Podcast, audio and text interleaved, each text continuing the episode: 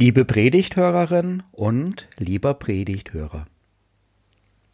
Hört eine Schriftlesung aus dem Evangelium nach Lukas.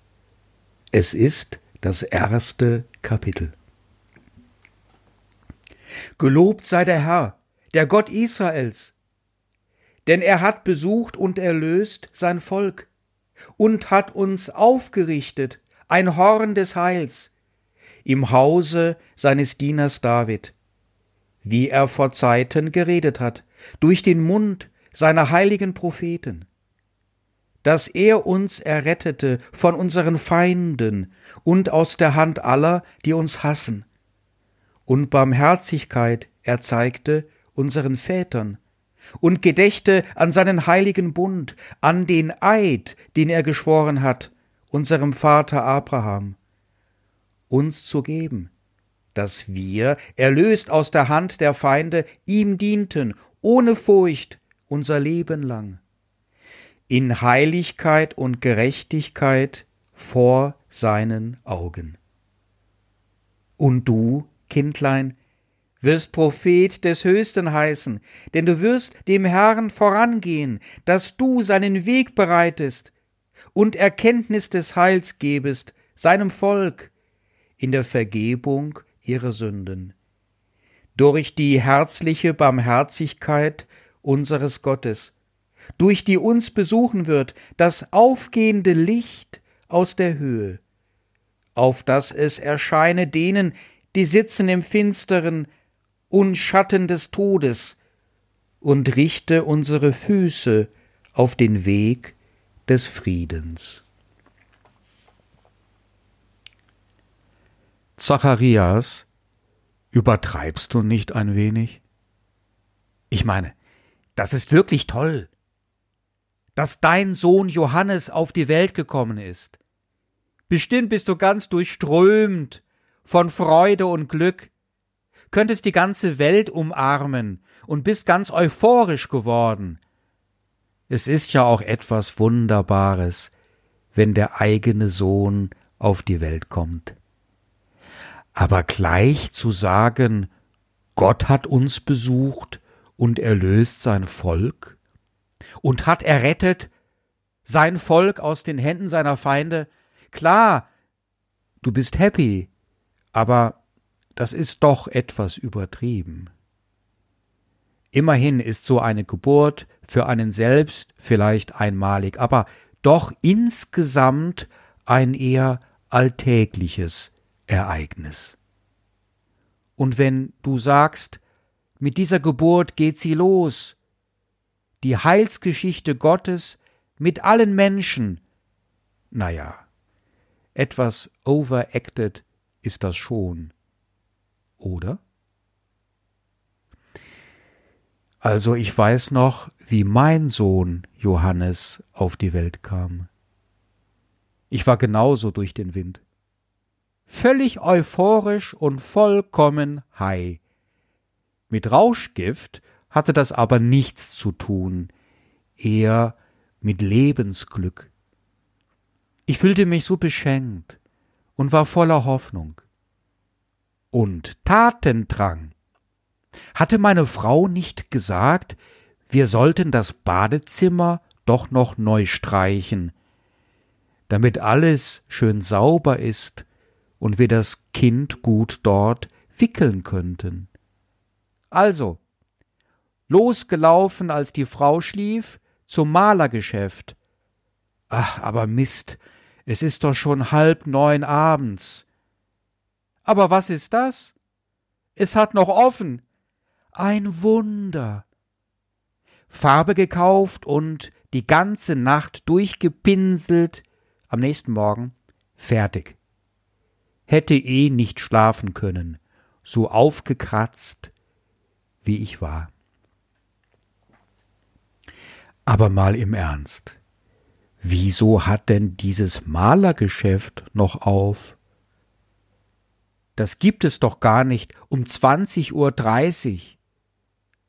Und sie haben mir alles verkauft, als ob die Uhrzeit ganz normal wäre in diesem Land.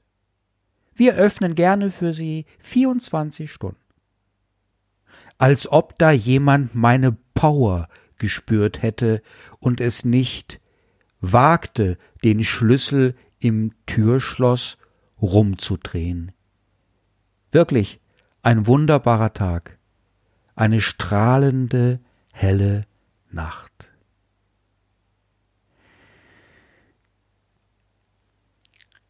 Wir sind eingeladen, die Hochzeiten unseres Lebens religiös zu interpretieren. Dann geschieht etwas, das auf uns übergeht und uns führt hinein in eine helle, starke Zukunft. Zacharias ist ein Priester. Er verrichtet seinen Dienst an einem Tempel. Er ist gläubig und kennt die alttestamentlichen Traditionen genau. Er weiß, was die Propheten sagten, nämlich, dass bald der Messias kommen würde, nach Jerusalem einreitend auf einer Eselin, durch das Damaskustor. Und dieser Messias wird den Frieden mit sich bringen für das Volk Israel und für alle, die wollen, welche sich eben sehnen nach Frieden und Gottesnähe.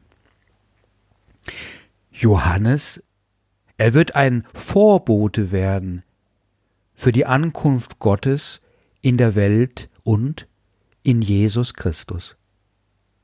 Johannes wird versuchen, in seiner ganzen Existenz Gott nahe zu kommen.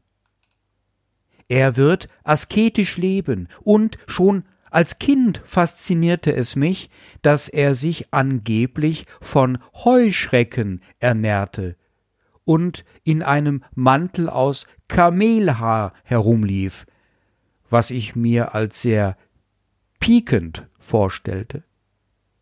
Er wird Jesus taufen. Matthäus berichtet davon in seinem dritten Kapitel ab Vers 13. Von ihm wird also Jesus die Taufpraxis übernehmen. Und ich als Gemeindepfarrer von Jesus bis auf den heutigen Tag. Er ist also schon ganz schön wichtig, dieser Johannes der Täufer. Da darf so ein Papa auch mal stolz sein. Zacharias interpretiert das Ereignis der Geburt seines Sohnes Johannes religiös. Er ist ein gläubiger Mensch, und es gelingt ihm schnell, Gott selbst für seinen Sohn dankbar zu sein. Er tut aber noch mehr. Er stellt die Geburt seines Sohnes in einen heilsgeschichtlichen Kontext. Er sieht sich darin ermutigt, alle Hoffnung zu legen darin, dass Gott selbst etwas Großes aus dem Leben seines Sohnes tun wird. Er vertraut der biblischen Überlieferung und ist voller Zuversicht gegenüber der Zukunft seines Sohnes und seiner selbst, mehr noch der Zukunft des ganzen Volkes. Mit dieser überschwänglichen Freude eines Mannes bei der Geburt seines ersten Sohnes beginnt ein Wunder. Mit diesem Gottvertrauen von einem Priester namens Zacharias die Weihnachtsgeschichte. So beginnt Weihnachten mit einer Interpretation. Das erinnert mich an unseren neuen Gemeindebrief. Wir haben da die Rubrik mit der Ankündigung der Gottesdienste. Und genau auf der Seite mit dem Weihnachtsfest findet sich das Bild einer jungen Frau, welche ein Baby auf dem Arm hält und ganz viel Freude ausstrahlt, Sie schreibt dazu einen eigenen Text. Sie schreibt von der Dankbarkeit. Ihr Leben sei mit der Geburt ihres Kindes zu einem einzigen Dank geworden. Sie interpretiert das Geburtsereignis ebenso wie Zacharias religiös und ist Gott unendlich dankbar für dieses große Geschenk ihres Kindes. Ich wollte zuerst dieses Bild von der dankbaren, strahlenden Frau gar nicht in den Gemeindebrief mit aufnehmen. Ich habe mir nämlich gedacht, dass es auch bei einigen Lesern und Leserinnen eine Traurigkeit auslösen könnte. Was ist denn, wenn man sich solch ein eigenes Kind wünscht, aber es nicht klappt? Klappt einfach nicht, und man versucht alles, aber es geht einfach nicht, und dann wird man mit der Zeit ganz frustriert und enttäuscht. Dann möchte man doch solche Bilder nicht sehen und Texte nicht lesen. Aber es geht eigentlich nicht um das Kind. Es geht um die religiöse Interpretation bei all den schönen und positiv einschneidenden Erlebnissen unserer Existenz. Darin ist uns Zacharias ein Vorbild mit dieser Frau, mit diesem Baby auf dem Arm und vielleicht sogar auch ich mit meiner Interpretation der wunderbaren Öffnung eines Malerfachgeschäftes. Lasst uns ein wenig üben. Üben ist immer gut, besonders in den geistlichen Dingen. Die fallen nämlich vom Himmel, aber das Aufklauben von der Erde ist dann unser Job. Daher kommt auch tatsächlich das deutsche Wort Glauben ursprünglich. Es meint das Glauben des Fallobstes auf der Obstwiese. Also, ein bisschen bücken müssen wir uns schon. Am Adventskranz leuchten jetzt drei Kerzen. Bald ist Weihnachten. Aber eben noch nicht. Noch ist eine Adventszeit und Übungen sind angesagt. Schauen wir mal auf die drei Kerzen. Wenn du keinen Adventskranz hast, dann tun es bestimmt auch drei Teelichter. Flux angezündet. Such dir mal eine aus von den drei Kerzen, welche dich jetzt gerade im Augenblick besonders anleuchtet und anlächelt. Diese eine Kerze steht für etwas, das in deinem Leben hell und warm, leuchtend und freudvoll ist, für etwas, für das du total dankbar bist. Das kann alles Mögliche sein. Du entscheidest. Ich weiß es nicht, beziehungsweise weiß ich es nur für mein Leben. Ja, bei mir bin ich mir sicher. Ich hab's. Das tut richtig gut zu erkennen, sich bewusst zu machen. Verweilen wir dabei für einen Moment. Aber dann gibt es noch die zweite Kerze. Es ist nicht nur ein großes Licht in deinem Leben angezündet, da ist noch mehr los. Also, neu ansetzen, neu nachspüren. Was macht dein, was macht mein Leben außerdem noch wunderschön? Was ist wie ein allergrößtes Geschenk? Eine Wucht, wie ein Sechser im Lotto. Irgendwie glaube ich nicht, dass du es nicht findest. Wir finden das, auch das Zweite, da ist so viel Leben und so viele persönliche Geschenke und Lichter, Freudenquellen und Dankbarkeiten. Also das zweite Licht.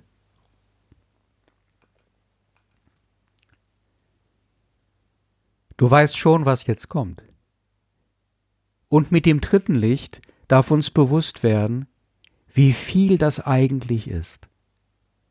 Dreimal in einem einzigen Leben im Lotto den Hauptgewinn machen. Donnerwetter. Ja, es gibt sogar diese dritte Entdeckung. Da ist so viel Reichtum, so viel Gnade. Und es kann schon auffallen, dass man sich die großen Geschenke nicht selbst erarbeiten oder irgendwie selbst überreichen kann. Es ist schon komisch mit den ganz großen Sachen. Die kommen irgendwie als eine Offenbarung daher, als ein von oben Glück, eine Birne vom Himmel, Götterspeise. Da gibt es jetzt von mir gar keine Aufforderung mehr, irgendetwas religiös zu interpretieren.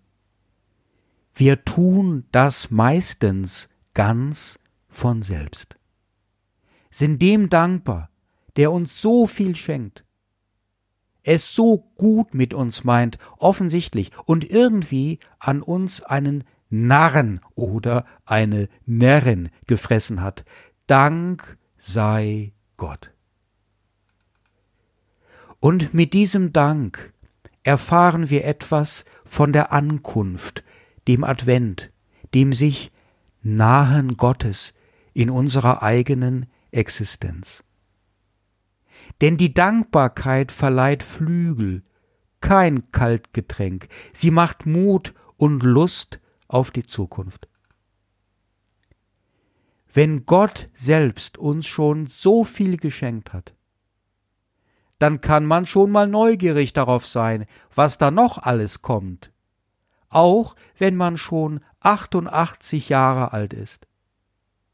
Wenn wir die Güte Gottes schon mal erfahren haben und uns darauf konzentrieren, dann spüren wir eine Kraft, die uns hinausführt in die Zukunft, um Ausschau zu halten nach ihm, um es zu rocken, Gott dankbar zu sein, und das setzt in Bewegung. Ein Zimmer streichen in einer einzigen Nacht? No problemo. Etwas kann dabei auffallen. Ich bin davon überzeugt, dass sich die Lichter und was daran hängt wiederholen. Da geht es nämlich keineswegs so individuell und eigensinnig ab mit den großen Dingen in unserem Leben. Meine Freude ist oftmals auch deine Freude, vielleicht heißt sie nur anders. Das, was mir wichtig ist und wofür ich dankbar bin, das ist womöglich auch dir wichtig und dafür bist auch du richtig dankbar. Die Adventszeit ist eine Zeit der kollektiven Buße. Das fällt schon auf bei den Propheten. Es geht alles um die Gemeinschaft. Tröstet, tröstet mein Volk, spricht euer Gott, sagt Deutero Jesaja in Jesaja Kapitel 40 ab Vers 1. Das Volk, das im Finstern wandelt, sieht ein großes Licht, und über denen, die da wohnen im finsteren Land, scheint es hell. Sagt Jesaja in Jesaja Kapitel 9 ab Vers 1. Oder Jeremia sagt, zu seiner Zeit soll ganz Juda geholfen werden und Israel soll sicher wohnen. Jeremia Kapitel 23, Vers 6. Und schließlich Sacharja. Du, Tochter Zion, freue dich. Dein König kommt zu dir. Ein Gerechter und ein Helfer. Er wird Frieden bringen den Völkern und seine Herrschaft wird sein von einem Meer bis zum anderen, vom Strom bis zu den Enden der Erde. Sacharja Kapitel 9, Vers 10. Die nächsten Tage, die vor uns liegen, werden die dunkelsten Tage in diesem Jahr sein. Und womöglich auch die dunkelsten Tage in dieser schrecklichen Corona-Pandemie. Wir sehnen uns so sehr nach einem Ende der Drangsal, nach Frieden, nach einem Gott, der es wieder in Ordnung bringt, herrscht wie ein König mit Recht und Gerechtigkeit, heilt wie ein Heiland, hilft wie ein allmächtiger Gott, unsere Wunden und unsere verschreckten Seelen verbindet. Genauso warten wir darauf, wie Israel auf den Messias wartete. Schauen wir nochmal gemeinsam auf den Adventskranz, auf die drei Lichter. Was leuchtet uns auf in dieser schrecklichen Corona-Pandemie? Trotz alledem? Was können wir hieraus religiös interpretieren? Was gibt uns die Kraft für eine begründete Hoffnung? Wir betrachten das erste Licht und uns könnte einfallen, wie freundlich und fürsorglich jetzt doch viele Menschen miteinander umgehen. So manches Lächeln wird verdeckt durch die Masken, doch man sieht es in den Augen. Und gleichzeitig in den Augen einen liebevollen Blick, den man früher dort noch nicht entdeckt hat, bei der Verkäuferin hinter dem Tresen, oder? Ist es einem nur nicht aufgefallen? Es gehen doch viele Menschen sehr fürsorglich miteinander um. Der Blick wandert weiter.